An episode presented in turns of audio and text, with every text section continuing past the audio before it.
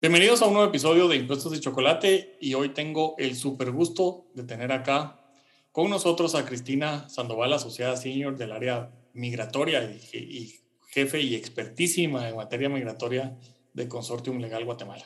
Cris, bienvenida, un gusto tenerte aquí. Muchas gracias, Mario, gracias a ti por la invitación, de verdad que es un honor y un gusto conversar contigo por acá, siempre he sido eh, fan y he visto tus videos y ahora estar aquí, de verdad que me hace muy feliz. Muchas gracias. Pues esperemos que estemos a la altura de tus conocimientos en este tema de inmigración. inmigración y lo, lo, mucho o poco que puede tener con impuestos, que verdad que es apasionante el tema. El, y como aquí todo lo contamos, pues les contamos que esta es la segunda vez que grabamos porque metí la pata. Sí, fue culpa de Mario. Sí, fue culpa mía. Entonces, el, pero la plática casi que no nos dio tiempo, así que va a haber más, va a haber más. Solo ahora no, no sé con qué te voy a tener que sobornar para la siguiente grabación. Mm, ya, ah, que nos vayamos aquí. Ah, y lo grabemos desde ahí. Ahí lo vamos a tener que grabar y, me, me, parece re bien. Ahí creo que eso es por el, por el volcán, ha de ser San Pedro o San Marcos. Sí. Cualquiera de esos está bien, excelente. Ah, buenísimo. San Marcos es algo, algo mágico. Pues el, para, para, empezar, que ahora ya ni me acuerdo cómo habíamos empezado el otro porque nos metimos a tanto, pero siempre hay un, un conflicto entre la materia tributaria, que es digamos, lo que la mayoría de la gente de, de este canal anda buscando, con materia migratoria y eso de que me tengo que inscribir, necesito permiso de trabajo, que la visa, cuando un extranjero viene a Guatemala, a trabajar y, y, contratado por una compañía. Entonces, ahí para que nos cuentes un poquito cómo funciona ese lado migratorio laboral y, y los pleitos que has tenido con las burocracias en, de, tanto, de tantos lugares eh, y luego cómo se han dado los casos de tener que pagar o no pagar impuestos y demás. Sí, perfecto, Mario, con mucho gusto pues como tú bien dices, a veces es difícil poder empatar el tema tributario con lo migratorio, con las leyes vigentes que pues son recientes, ¿verdad? la ley migratoria pasada estaba vigente desde el año 98 hasta el 2018 y fue a partir de esa fecha que ya entró en vigencia el nuevo Código de Migración, que sí trae un nuevo catálogo de visas y residencias y que incluso genera como una, e impone como una de las obligaciones de los residentes extranjeros presentar la solvencia fiscal de los extranjeros en migración cada año. No sé si sabías de, este tema, pero eh, a nosotros nos resulta bastante innovador porque no podemos actualizar los datos de un extranjero si no presentamos su solvencia fiscal. Entonces, en ese caso, migración sí ya se volvió también un poco estricto en ese cumplimiento, lo cual pues es bueno porque al final todos los extranjeros tienen que cumplir sus obligaciones. Antes pues migración no se metía en nada de SAT, ahora sí lo hace, ¿verdad? Pero lamentablemente no, no hay una respuesta concreta y directa en cada escenario migratorio que puede ocurrir con extranjeros, como tú bien mencionabas, ¿verdad?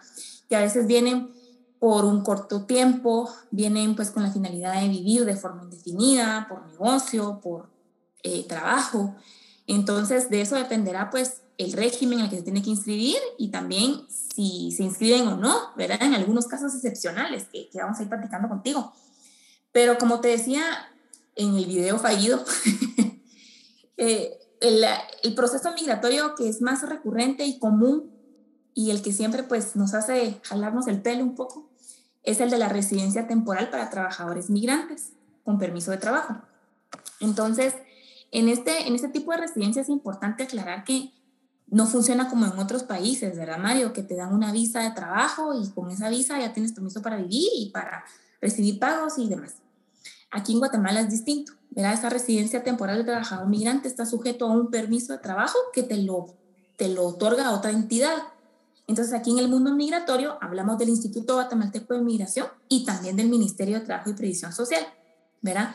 Entonces, este tipo de residencia que es para, e, ese es como lo dice su nombre, es para que una persona extranjera pueda trabajar en Guatemala y pueda recibir pagos en nómina local. Ese proceso actualmente está tomando de dos a cuatro meses en ser aprobado, lo cual es un tiempo bastante bueno, ¿verdad? Em, este año te puedo decir que es uno de los mejores años en, en, tiempos migratorios, claro, solo vamos por febrero, esperemos que termine así hasta diciembre, ¿verdad? que no se les acabe la batería por ahí por marzo. Sí, sí, exacto, ya, ya estoy viendo ahí que hay unos atrasos y todo, pero, pero no, van muy bien. Honestamente, hay que felicitar a las dos instituciones porque sí ha habido un cambio considerable versus otro año, otros años que a veces eh, demoraba un año quizá eh, los permisos. Ahora pues reducimos bastante ese plazo, pero ¿qué pasa entonces, Mario, durante ese tiempo que el permiso de trabajo no ha sido aprobado? Porque como sabemos, una vez el permiso es aprobado y la residencia, pues el extranjero ya tiene las mismas obligaciones que un guatemalteco que va a trabajar. O sea, se inscribe a SAT en el régimen del impuesto sobre la renta, eh, ya está en planilla local, etcétera, no pasa nada. Pero, ¿qué pasa mientras están esos, dos procesos en trámite? Nuestra recomendación siempre ha sido, Mario, que el extranjero no se traslade a Guatemala, sino hasta que ya obtenga esos dos permisos, ¿verdad? Pero eso significa que, que esta persona extranjera tiene que venir a Guatemala un tiempo determinado al inicio para iniciar sus dos procesos. ¿Por qué? Una particularidad de lo migratorio es que, y específicamente para las residencias, el extranjero tiene que venir a Guatemala personalmente a presentar su solicitud, ¿verdad? No, no funciona como en otros países que lo puedas hacer en línea. Entonces, se hace necesario que venga a Guatemala por determinado periodo de tiempo a iniciar sus procesos y lo ideal es que se regrese a su país y hasta que todo esté aprobado, ya se venga con su familia y pues se haga pues todo lo que proceda. Entre eso, pues darse alta en nómina y pagar sus impuestos. Pero claro, no todas las empresas pueden adaptarse a eso, ¿verdad? Tú, tú lo sabrás que a veces nos llaman y nos dicen, ya tengo aquí al gerente general y empieza a trabajar, ayer empezó a trabajar, ¿verdad? Y le vamos a pagar la otra semana. ¿Qué hacemos? ¿Verdad? Entonces ahí es donde viene la, complejidad, porque en principio no hay un permiso para que él pueda estar en nómina. Entonces, no debería de estarse inscribiendo un régimen de trabajador en, en, cuanto a temas de SAT. Quizás SAT en algunos casos te pedirá el permiso de trabajo, en otros no. Yo he tenido la experiencia en ambos escenarios pero aquí, ¿qué cumples? ¿Cumples la normativa tributaria? ¿Cumples la normativa laboral? ¿O cumples la normativa migratoria? Aquí cumplir las tres. Entonces, obligatoriamente, para cumplir las tres, por eso es de que recomendamos que se vengan hasta que todo esté aprobado. Pero, sin embargo, pues en ese ínterin de tiempo hay una, hay una excepción migratoria, o más bien una, un tipo de visa migratoria o categoría migratoria que permite a los extranjeros entrar al país en calidad de turistas o visitantes, ¿verdad? Que es eh, un, un, artículo que, que te dice que los visitantes pueden realizar actividades remuneradas en el país hasta por el plazo de 180 días, ¿verdad? Esta visa de visitante vino a reemplazar lo que antes era la visa de negocios. Verán, la ley de migración de antes, la visa de negocios era otorgada por un plazo de 180 días y pues también te permitía recibir pagos locales, ¿verdad? Pero ojo, un pago local no implica la autorización de un permiso de trabajo y de que puedas ser pagado en nómina, sino que te permite pues realizar pagos por una prestación de servicios de tipo civil, mercantil, eh, etcétera. Entonces, bueno, durante ese tiempo que aquí impuesto estará sujeto el extranjero, pues al impuesto del IVA y del ISR, según lo que esté generando, ¿verdad, Mario? Y pues durante ese tiempo debería de inscribirse en SAT bajo ese régimen. Y algunas veces pasa que los extranjeros, bueno, van, cumplen, pero este es un, común, es un error muy común que se inscriben en cualquier régimen, ¿verdad? Y, y después, cuando ya les sale el permiso de trabajo, se quedaron ellos, sí, y se quedan ellos como prestadores de servicios y es un relajo. ¿verdad? Entonces, entiendo, aquí tengo una duda yo para ti. Yo me recuerdo que, no sé, que ese régimen, yo no sé por qué tengo esa idea, que solo se puede cambiar una vez al año. Estoy equivocada, tú me corregirás. El, no, dentro del, dentro del régimen de actividades lucrativas, pasarse de el opcional simplificado, que es sobre ingresos, al de utilidades, se hace en diciembre. Ya. Pero si el salario fuera eh, menos de 12 mil quetzales mensuales y, y por la prisa de tener que pagarle, lo traen aquí y demás, o eh, al final de cuentas los 150 mil quetzales anuales pudieran haberlo inscrito como pequeño contribuyente, pensando que va a estar tres o cuatro meses en lo que se sale el permiso como tal y trasladarlo de pequeño contribuyente a empleado. Eh, ya.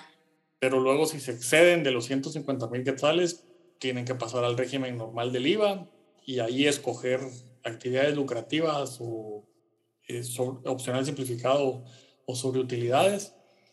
Y eso es lo que les puede dar problemas, porque si lo dejan ahí al, al tiempo sin estar controlando la cantidad de ingresos y demás, SAT hace la inscripción de oficio. Sí, pues. Y nos ha pasado muchas veces. Me imagino, y luego tienen que dar de baja a la persona que ya no está con, dentro del régimen del IVA y que entonces pide su suspensión porque pasa a ser empleado tienen que tramitarse la suspensión si no está obligado a presentar declaraciones todos los meses. Sí, si no presenta declaraciones todos los meses, aparece omiso y esa solvencia que te pide inmigración no se la van a dar. Exacto, eh, así es. Y a veces esa solvencia nos surge de sobremanera, Mario, porque el extranjero dice, tengo que salir del país y necesita esa constancia de estatus migratoria que solo te la dan si presentas la solvencia. Entonces, se enojan con nosotros, se enojan con el mundo, con Guatemala, pero es porque no se hizo una correcta inscripción o no se hizo el cambio cuando se tuvo que hacer. Por eso es de que estos temas hay que revisarlos muy detalladamente y con cada caso en concreto, pues hacer una revisión como específica, ¿verdad? Doctrinariamente, la solvencia como requisito para cualquier tipo de trámite es inconstitucional. Interesante que lo menciones. El, cuando salió esa reforma, que la solvencia no existía en Guatemala y la incluyeron en el 2012, se interpuso, yo participé en dos de las acciones que impugnamos ese artículo de la solvencia. Porque aparte lo incluyeron en un montón de cosas, ¿verdad? Había solvencia para hacer donaciones, eh, para eh, anualmente las fundaciones y asociaciones tienen que presentar solvencia para poder seguir con su estatus de entidades exentas. había un montón de requisitos amarrados a la solvencia y encontramos que doctrinariamente no se podía, se consideraba por, por algunos autores eh, como inconstitucional limitar el ejercicio de otros derechos a tener la solvencia fiscal, que la solvencia solo serviría ante la administración tributaria o la administración de otro país para demostrar un estatus tributario, pero no para limitar derechos. qué interesante que la ley de, de migración, en el final de cuentas, o el código de migración incluyó este, este requisito que ahí hay, y ahí te voy a pasar el, el capítulo de ese libro. Y al rato hacemos algo. No, interesante que lo digas, Mario, porque mira, eso viene de, de, reglamentos de la Autoridad Migratoria Nacional, o sea, ni siquiera es una ley ordinaria, que incluso la ordinaria tampoco va a competir ya, eh, con la Constitución y con lo que me estás diciendo, o sea, de por sí ya debería de ser un tema a analizar, pero el Código de Migración lo que te dice es de que una de las obligaciones de los residentes temporales, y ojo, es con los temporales, no con los permanentes. No sé por qué a los permanentes no los puso así. Entonces, de por sí ahí ya hay, como un tema de por qué a los temporales sí y a los permanentes no. ¿Verdad? Sí, porque el, el de la ley es para todos. Exactamente.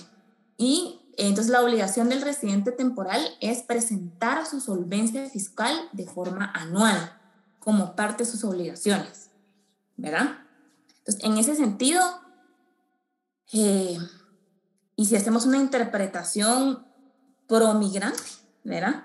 Independientemente si la norma es constitucional o no, tenés todo el año para presentar tu solvencia, ¿verdad? Pero resulta que estas constancias de estatus migratorio vencen en determinado tiempo del año que varía dependiendo de la fecha en que el extranjero hizo su última actualización.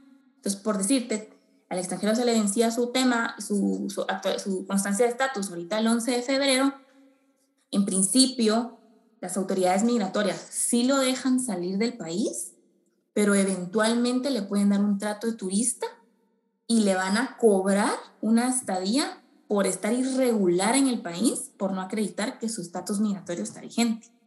Entonces ahí estás afectando muchísimos derechos, ¿verdad? Y eh, y aquí podemos seguir hablando de esto, ¿verdad, Mario? Pero yo creo que aquí ya nos queda una tarea. Totalmente. que, veamos ese tema, que veamos ese tema y pues eh, hagamos pues otra charla solo de eso, ¿verdad? Sí, no es la solvencia es un lío para todos. para todos. Y eso qué, qué, interesante, ¿no? Yo realmente no sabía de, de, ese punto de la solvencia para efectos migratorios, pero súper, súper interesante. Sí, pues eh, cambiando un poco la página para seguir adelante con las generalidades de lo que queríamos trasladarles hoy, es que también hay una, un escenario que se da bastante, bastante en Guatemala, que es que los extranjeros solo vengan determinado periodo de tiempo a realizar ciertas actividades y se regresen a su país y no necesariamente tienen que estar en la nómina, ¿verdad? Y es precisamente que usan esa visa de, de visitante, ¿verdad? Que es hasta de un, de un máximo de 180 días. Entonces se les dice, pueden venir a, realizar cualquier actividad lícita que no esté sujeta a una relación laboral y que sea pues sobre actividades específicas y por ese tiempo. Entonces nos dicen, ok, perfecto, voy a estar en Guatemala ese tiempo, no voy a recibir pagos, necesito o no inscribirme a SAT. Bueno, pues en principio si no vas a, a exceder esos 180 días, no vas a recibir pagos aquí, no existe en principio una obligación para inscribirte en SAT y para impuestos. Sin embargo, como tú bien sabes, cuando ya pasan 183, 183 días, ¿verdad? Al año calendario, ya se te considera residente fiscal. Entonces, ese es ahí donde empieza como el red flag, ¿verdad? Porque por varios temas prácticos. Primero es porque cuando uno entra a Guatemala y te estampan tu sello de entrada, ahí te colocan la cantidad de días de permanencia que, que puedes estar en Guatemala. Nunca te ponen 180 días, aunque la ley o el código de migración sí lo regule. Solo te colocan hasta un máximo de 90 días, los cuales eventualmente tú puedes prorrogar localmente aquí en el Instituto de Migración. Pero a veces pasa que el extranjero sale y regresa, sale y regresa, ¿verdad? Y entre esas entradas y salidas le van renovando esos 90 días. Entonces, la lógica migratoria vendría a decir, tengo 90 días, puedo probar estos últimos y estoy dentro de los 180 días, ¿verdad? Pero hay que tener cuidado con el tema fiscal, ¿verdad? Porque si juntamos los días y nos dan 183 días, es, tenemos ese riesgo, ¿verdad? Y yo creo que por eso precisamente es que el Código de Migración regula ese máximo de 180 días, porque te dice ¿Qué te trata de decir la ley? Si vas a cederte más de tiempo, regularízate por otra categoría migratoria. ¿verdad? No sé qué comentarios tienes tú al respecto. Sí, cabalmente. Cualquier persona puede venir a Guatemala con ese permiso, o sea, bajo esa categoría temporal de visitante. Prestar algún tipo de servicio, un conferencista, un artista, músicos, lo que sea, ahora que vienen, están una semana, semana y media y hacen una presentación y les pagan y se van. Pero ellos son, para efectos tributarios, no residentes. Y ahí es donde usaríamos una factura especial porque está en, en Guatemala, se le hacen sus retenciones de impuestos, etcétera, etcétera, y ya se va. El, a los 183 días, lo que la ley tributaria dice es que ya se considera residente y que tiene que tributar como cualquier otro guatemalteco. Entonces está sujeto a emitir la factura, cometerá una infracción tributaria porque no emitió la factura y tiene que pagar impuestos y tendría que estar inscrito en el régimen opcional simplificado o en el de utilidades para emitir esa, esa factura. Y si está trabajando en relación de dependencia, que se supone que no podría porque no tiene la residencia ni el permiso de trabajo, pero ya se considera residente tributario y ahí es donde debería de tributar para efectos del impuesto de la renta sobre sus ingresos aunque no tenga el permiso y aunque esté ilegal en Guatemala, pero ya para efectos de la ley tributaria, él ya es un pinche chapín para efectos de, cómo tiene que pagar. Sí. Y ahí no pegan las leyes, ¿verdad? Exactamente, no, no empatan. No empatan y, también vuelven un poco, no más bien vuelven no atractivo que los extranjeros vengan a invertir a Guatemala o querer, a querer poner un negocio, porque a veces ellos no tienen intención de, de, residir en Guatemala y de tener un permiso de trabajo, no quieren estar en nómina local, pero sí tienen la necesidad de estar aquí ciertos días al año y no quieren estar sumando esos, estos 180 días. O sea, es totalmente inatractivo esto, ¿verdad? Y en la práctica, pues nos vuelve, hasta cuando enviamos un correo a algún abogado de otra región, es como, ok, o sea, ¿es en serio? Y tú dices como, sí, es en serio. ¿Y qué hacen? Buscan otras jurisdicciones. ¿Verdad? Y, pues eso es realmente frustrante desde la perspectiva legal, ¿verdad? Porque uno como abogado querés incentivar a tus clientes a que se regularicen, pero cuando les explicas lo que hay que hacer, eh, verá, es, es complicado. Sí. decía, decía un cliente que Guatemala es, en, Guatemala somos tercermundistas porque nos esforzamos mucho. Le buscamos cómo entorpecerlo todo, pero eso requiere mucho esfuerzo de pensamiento porque o sea, en otros países la visa te da permiso de trabajar automáticamente. Cuando tienes esa visa de trabajo, eso ya incluye todo. Y aquí tienes que pasar por dos instituciones que tienen criterios distintos, que tienen horarios distintos, que tienen formas distintas de operar. En unos piden folder, en otros piden gancho, en otros piden... y es, La solvencia fiscal. y es el mismo, y, y piden que esté aquí, entonces el ¿Cómo va a estar el extranjero que no tiene, que no tiene visa en Guatemala para pedir la visa si no lo dejan entrar porque no tiene visa? Ahora, o sea, empezamos con, entonces hay que buscarle otra forma, entonces hay que hacer un trámite antes de poderlo traer, si es un país de los que requiere visa para venir, por ejemplo. Sí, exactamente. Y sabes también que dentro de esos requisitos para los que necesitan visa primero y luego residencia o para los que quieren residencia inmediatamente, uno de los requisitos es presentar la negativa de tener antecedentes penales o policíacos. Eso no existe en otros países. Eh, sí, en algunos, pero creo que más latinoamericanos. Eh, ¿Y qué pasa? Hemos tenido casos de extranjeros que tienen algún hecho de tránsito, principalmente estadounidenses. Y ahí el proceso de limpieza de antecedentes, como le llamaríamos coloquialmente acá, no es tan sencillo. Entonces, hemos perdido oportunidades de negocio con grandes extranjeros con potencial recursos económicos por el hecho que no se les da la oportunidad de regularizarse por alguna falta de ese tipo. Imagínate. O sea, es otro tema que eventualmente vale la pena analizar y, que platiquemos, ¿verdad? Sí, porque allá sí, por una infracción de tránsito hay una audiencia judicial. sí. No es aquí que le ponen a uno el cepo y si uno no paga con la tarjeta de crédito no le levantan el cepo ni porque no le llega al juez. Sí, sí, totalmente, pero imagínate, creo que en la, la Constitución hay un artículo que te dice que, que no se deberían de, de, exigir los antecedentes penales, ajá, limitar derechos penales, eh, derechos por, por eso, ¿verdad? Pero bueno, aquí vemos una realidad distinta. Regresando al tema, al tema tributario y un poquito a lo que te comentaba de las residencias temporales con permiso de trabajo, también es bastante común que se les pague de, de distinta forma a los extranjeros y eso hace que también el tema fiscal varíe, ¿verdad? Pero te comentaba del tema del pago del shadow payroll y del split payroll, ¿verdad? Que la primera consiste en solo eh, reportar o más bien pagar el impuesto de lo que tú estás recibiendo en tu país de origen y no recibirlo aquí en Guatemala, ¿verdad? Que eventualmente podría darse a una doble eh, tributación, como lo platicábamos anteriormente. Y también el tema de la planilla dividida, ¿verdad? Y esto es porque los extranjeros al final, por X o Y razón, tienen intenciones de mantener su pago en su, en su país de origen, ¿verdad? En algunos casos porque el tipo de cambio de la moneda les resulta favorable o desfavorable. El tema del seguro social, ¿verdad? Que por supuesto que quieren seguir manteniendo su país. Y entonces aquí solo se, se recibe cierta cantidad del salario y no el total, entonces aquí yo, yo te pregunto a ti, ¿qué pasa con esos casos, verdad? Que los extranjeros aquí reciben una parte del salario y en su país de origen reciben la mayor parte del salario, pero ellos están en Guatemala, trabajan en Guatemala. ¿Qué obligación tributaria tendrían? ¿Será que tendrían que tributar sobre el 100% del salario o de lo que se está reportando y pagando desde Guatemala? Como Guatemala, en la parte de pagos a empleados en relación de dependencia.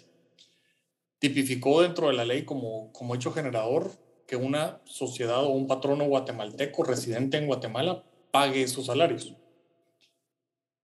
Entonces, estrictamente hablando, solo lo que se le paga a través de la sociedad residente guatemalteca a un extranjero que está viviendo en Guatemala debería de ser eh, incluido en el impuesto sobre la renta local.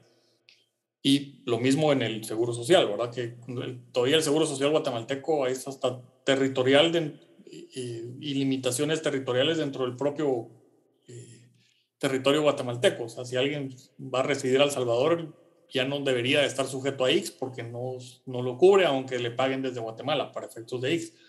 Para efectos de impuesto a la renta, como le está pagando una sociedad guatemalteca, sí tendría que tributar en Guatemala, aunque esté residiendo fuera de Guatemala.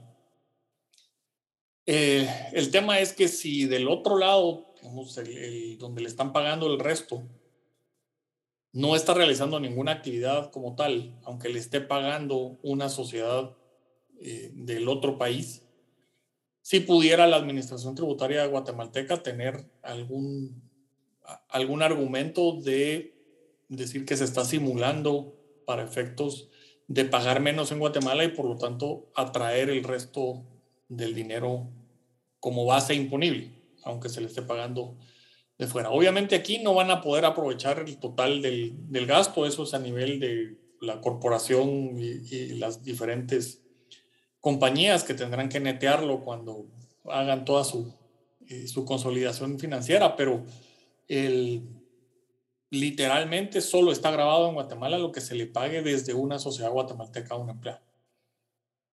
Pero con la excepción de que igual se le paga desde Guatemala a un empleado que reside en Panamá, tiene que tributar en Guatemala. Sí, claro. Y no tenemos eh, tratados para evitar doble imposición, entonces esa persona va a sufrir impuestos en las dos jurisdicciones. Sí, complicado, ¿verdad? Porque a nivel centroamericano principalmente, que es donde tenemos em, la oportunidad de brindar servicios a los clientes eh, a través de Consortium, hemos visto pues la algún tema muy recurrente, ¿verdad? Que es que comparten los servicios de un extranjero en las múltiples jurisdicciones. Entonces, al final esto no, no está pegado a la vida moderna, en la actualidad, a las necesidades actuales, ¿verdad? Y, y realmente es absurdo, ¿verdad? Estar pagando impuestos sobre impuestos sobre el mismo ingreso que tú tienes. Eso encarece definitivamente la movilidad y la inversión extranjera al 100%. Y también para no perder de vista el tema de los trabajadores transfronterizos o, itinerantes, ¿verdad? Que es otra modalidad que regula ahora el Código de Migración, es una categoría especial migratoria para, los, para quienes trabajan en países transfronterizos, pero va más enfocado a trabajadores informales, ¿verdad? Y sabemos que ahí SAT hasta ahí no, no ha llegado, ¿verdad? Eventualmente, pues migración ya lo regula, pero tampoco es que exista un proceso tan claro y definido de cómo regularizar mi situación migratoria, sino que está la ley y por ejemplo en el caso de México sí te dan pues un carnet o un papelito de que eres visitante, ¿verdad? Y te dan esa tarjeta de trabajador, pero hace un poco complejo el tema del cumplimiento en todas estas materias, ¿verdad? Y eh, regresando a lo que mencionabas de tener múltiples pagos, o lo que yo decía, ¿verdad? De tener múltiples pagos en diferentes países, también contemplar que eh, desde la perspectiva laboral, en algunos casos ha resultado necesario declarar la unidad económica patronal para que no existan múltiples relaciones de trabajo del empleado frente a las distintas entidades y esto hace reducir riesgos laborales, pero eventualmente esa unidad económica, ¿qué impacto puede tener frente a la Superintendencia de Administración Tributaria? ¿Verdad? que ahí es donde ya vendría esa posibilidad de, SAT, entonces de decir, bueno, entonces todo lo que ustedes saquen o les paguen más bien a estos empleados, también tienen que reportarlos acá. Entonces, si te das cuenta, donde viene todo este tema de distintas normas que están conectadas, ¿verdad? Migración laboral, impuestos, y, y que no siempre vamos a tener la respuesta correcta y que siempre va eh, en, el, en el momento que nos lo piden, sino que siempre hay que revisar cada caso en concreto y cada particularidad, porque aunque tengamos una ley, pues eso solo nos da ciertos pincelazos, ¿verdad? Pero es un tema pues bastante interesante y que vale la pena que sigamos platicando de esto más adelante, ¿verdad? Sí, y, valdría la pena también ya el, ir poniendo sobre la mesa los avances que debería tener la legislación partiendo del mercado común centroamericano y todas las reglas de integración como tal y de verdaderamente ser un área de libre movilidad de personas eh, y capitales y vienes en algún momento. ¿Por qué causa todas estas, por lo menos en la región, Que, que, un hondureño pueda trabajar en Guatemala sin necesidad de visas, permisos de trabajo, ni que se le considere extranjero para efectos de las cuotas, y que sea automática su inclusión en una planilla y por lo tanto, como uno hace cuando contrata a un trabajador que es su primer trabajo en Guatemala, ¿verdad? Aquí está su contrato de trabajo y le va uno a sacar su NIT al, al compadre y a partir de ese momento ya tributa. Y nadie está preguntando ni pidiendo nada. Es, esa simplificación, por lo menos en la región, partiendo del que somos un mercado común, por lo menos en papel, y deberíamos estar a la altura del el mercado común europeo, que es tres años más viejo que el, más, más nuevo que el nuestro, porque su tratado es tres años posterior y ves hasta dónde han llegado ellos y nosotros aquí todavía discutiendo cómo hacemos una importación entre Guatemala y El Salvador. Sí, totalmente. Y aunque existe este convenio, o sea, cuatro, que está suscrito entre Guatemala, El Salvador, Honduras y Nicaragua, a veces lo confunden con que, ah, con ese convenio, pues puedo contratar a, alguno de estas personas de estas nacionalidades, pero en realidad el convenio, claro, es de gran aporte porque permite la movilidad, el tránsito y que puedas, en lugar de presentar pasaporte, presentar tu documento de identidad, incluso los hondureños. Eh, si te das cuenta, cuando vas al aeropuerto tienen una parte especial donde solo entran y salen como por su casa, pero lamentablemente eso no eh, los exime de obtener una residencia temporal y un permiso de trabajo. Tienen que hacer exactamente el mismo proceso que cualquier otro extranjero de cualquier otra nacionalidad y a veces los clientes se, se asustan, ¿verdad? Porque, o se sorprenden porque ya tenían trabajadores de esas nacionalidades y no se habían dado cuenta que no habían cumplido con, con estas normativas por desconocimiento, ¿verdad? O porque en algún momento se creyó que pues ellos podían trabajar igual que un guatemalteco, ¿verdad? Porque hay un artículo constitucional que te dice que los centroamericanos van a ser considerados eh, guatemaltecos de origen, pero se tienen que cumplir dos temas, ¿verdad? Uno es eh, que tienen que haber residido en Guatemala cierto tiempo. De hecho, lo que nos pide la ley de, la, de nacionalización o naturalización es que sean residentes permanentes y manifestar ante autoridad competente la voluntad y el deseo de querer volverse guatemalteco. tú lees los artículos en la Constitución y decís, ay, es súper fácil para ellos equipararse, pero en el mundo práctico es un gran proceso que hay que seguir. Nos esforzamos Entonces, ser sí, definitivamente, definitivamente. Entonces, claro, con nosotros va a ser el proceso más fácil, por supuesto, pero es, uno cree que debería de ser muy sencillo, pero en el mundo práctico no lo es, ¿verdad? Sí, pero es Entonces, un estadounidense no entiende por qué si Centroamérica es casi, se supone en papel, lo mismo que ellos, porque es para El Salvador y Guatemala tanto trámite si él de Nueva York a Los Ángeles no le piden nada, pues. Sí, exacto. exacto, pero sí. Y, y bueno, también vale la pena pensar que ese trato que eventualmente Guatemala le da a algunos de esos países no existe de forma recíproca hacia los guatemaltecos. Totalmente. ¿sí? Entonces, hay que tener cuidado con, con, eso y con el tema de la reciprocidad, ¿verdad? Porque tiene que ser algo en conjunto, ¿verdad? Y siempre hay un, un país que hace todo diferente, ¿verdad? Y es otro, otro tema para que conversemos. Sí, vamos, vamos a hablar más de migración y vamos a hablar de integración centroamericana y, y todo eso en los muchos siguientes episodios que te, te, vamos a estar teniendo por aquí. Me parece, yo encantada, Mario. Muchas gracias. Y prometo que no vuelvo a echar a perder un día. Lo hubiera grabado yo también, fíjate, para... Hubiéramos tenido los dos. Sí, pero espero que este sí haya salido bien. Este parece que sí. Qué bueno, qué bueno, Mario. Entonces ha sido un gusto tenerte dos veces y espero volverte a tener pronto y entonces seguimos hablando de tan interesantes temas. Y a la gente que nos está viendo o escuchando, que deje sus comentarios y ahí los comentarios y preguntas y demás que pase, te los hago llegar para que en la siguiente oportunidad empecemos respondiendo todos esos comentarios o dudas que pudieron haber tenido quienes te escucharon. Muchas gracias, Mario, por la invitación y a ustedes que nos están viendo por ahí. Que pasen un muy feliz día y hasta la próxima. Gracias, hasta luego. Hasta luego.